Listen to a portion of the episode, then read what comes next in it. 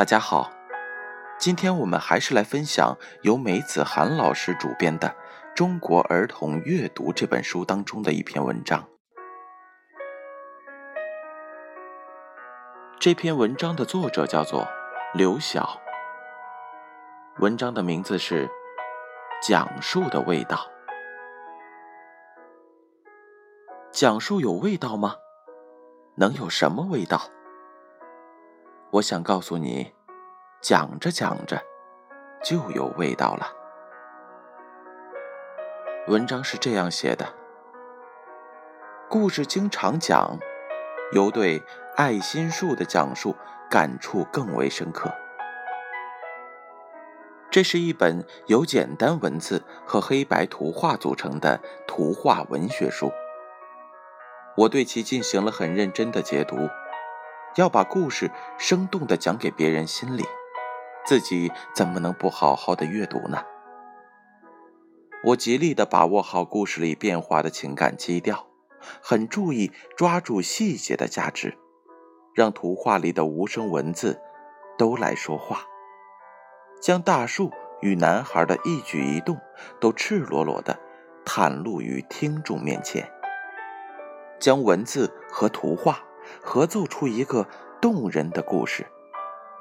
通过我声情并茂的讲述，仿佛让情景再现于听众面前，发人深省。这个故事我在正式场合讲过三次，几度把自己讲的变音、哽咽。我知道，我在故事里。我想到了自己，想到了我的父母，于是，我把自己讲哭了。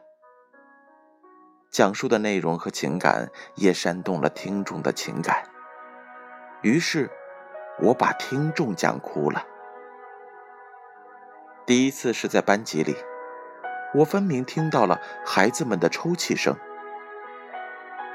其中有一些男孩。这些可爱的孩子们。第二次是在一个大型读书报告会上，我看到了一些小孩子在抹拭眼泪，一些大孩子眼眶红润，眼角里闪动着泪花。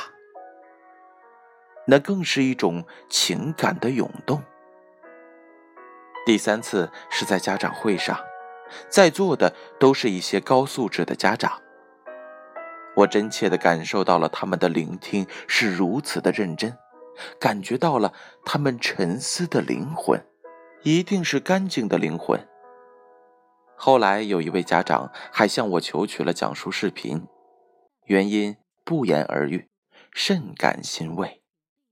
在讲述这个故事时，我真真尝到了温暖、忧伤而深省的味道。嗅到了人之真情、人性本善的味道。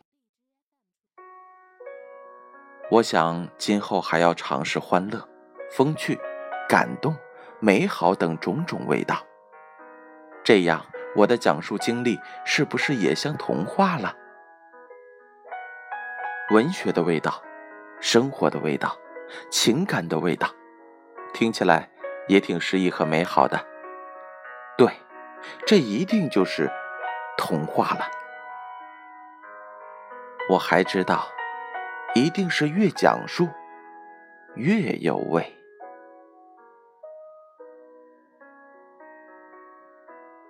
文章读完了，大家体会到讲述的味道了吗？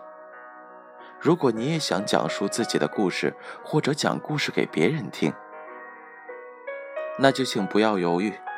拿起书本，讲给别人听吧。那是属于你自己的味道。记住，越讲述越有味。建勋叔叔也希望更多的听众能够把你所讲的故事分享给我，由我分享给大家。我们下期再见。